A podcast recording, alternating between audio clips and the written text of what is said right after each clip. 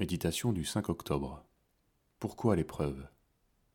Lire Jacques chapitre 1 versets 2 à 4. Mes frères, considérez comme un sujet de joie complète les diverses épreuves que vous pouvez rencontrer, sachant que la mise à l'épreuve de votre foi produit la patience.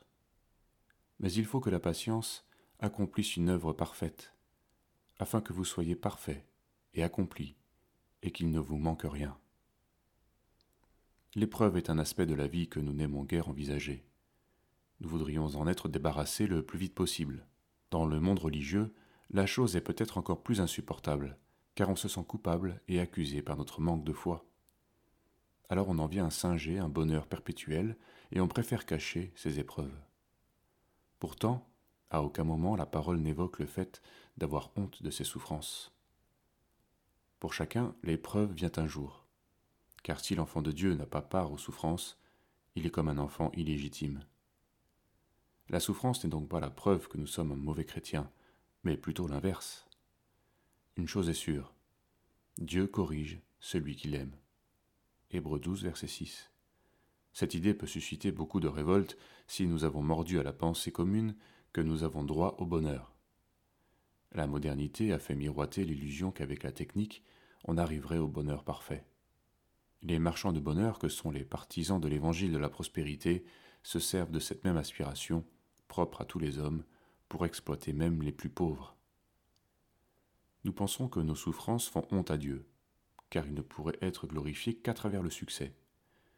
Même si notre vie n'est pas très enviable, Dieu n'a pas honte d'être notre Dieu, car il nous a préparé une cité nous apprend l'épître aux Hébreux. Dans cette même épître, il nous est aussi parlé de ceux qui, à cause de leur foi, ont notamment été torturés, maltraités, dénués de tout, ou encore errants. Eux dans le monde n'étaient pas dignes. Hébreux 11, verset 38. Il est à craindre qu'aujourd'hui, nous ne soyons plus dignes d'être appelés serviteurs de Dieu, car nous avons honte de toutes ces choses. Comment pouvons-nous alors considérer l'épreuve comme un sujet de joie complète? Par la souffrance, le Seigneur nous prépare à la vie du ciel. Celui qui a souffert dans la chair en a fini avec le péché. 1 Pierre chapitre 4 verset 1. Des bénédictions nous sont accordées sur la terre pour pouvoir supporter notre pèlerinage terrestre. Mais elles ne sont pas le but de notre vie. Les épreuves nous incitent à chercher quelque chose de meilleur, les choses éternelles, car nous n'emporterons pas notre bonheur dans notre tombe.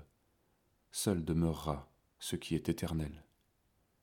La foi est plus noble quand nous endurons l'épreuve avec patience que lorsque nous recouvrons la santé ou obtenons un bienfait par miracle. Jean Calvin.